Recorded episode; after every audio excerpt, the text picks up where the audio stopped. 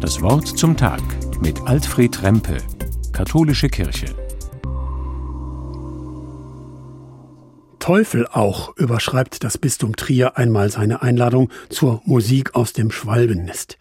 Schwalbennest, weil die Trierer Domorgel hoch oben an der Wand hängt, wie solche Nester in Scheunen und Ställen. Und Teufel auch, weil nämlich immer der kleine Pan mitspielt, eine Figur dieses antiken Gottes Pan, der mit der gleichnamigen Flöte. Links unten lugt er aus der Domorgel heraus, zum Spaß der kleineren und der größeren Menschen im Orgelkonzert. Und der kleine Pan, der hat große abstehende Ohren, oder vielleicht sind es ja tatsächlich Hörner. Aber jedenfalls heißt der Kleine in Trier der Orgelteufel. Jeder Orgelbaumeister baut in jede Orgel, die er abliefert, einen kleinen Scherz ein. Schließlich soll ja auch der Spaß seinen Platz haben bei der Arbeit und in der Kirche. Und weil Orgelmusik an sich schon ernst genug ist. Und da haben sie eben im Trierer Dom den kleinen Pan eingebaut. Das ist ein sozusagen interaktiver Scherz.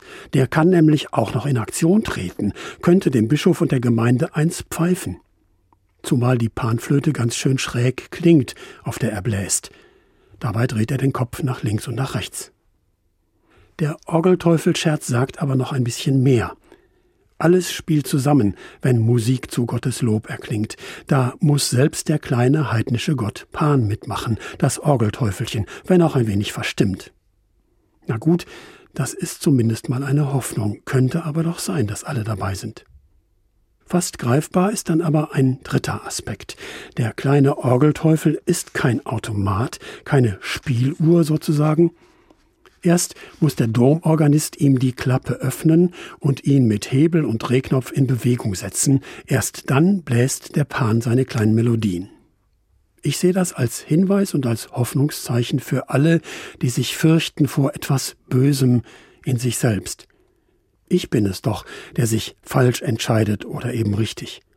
Den Teufel in dir kannst du auch selbst an die Hand nehmen, und wenn du es ein wenig geübt hast, spielt er sogar die Lebensmelodie, die du ihn pfeifen lassen willst. Gelegentlich kleinere Fehler sind okay, kommt halt vor, dass manche Töne schon mal ein wenig schräg klingen. Weiß auch Alfred Rempetrier von der katholischen Kirche.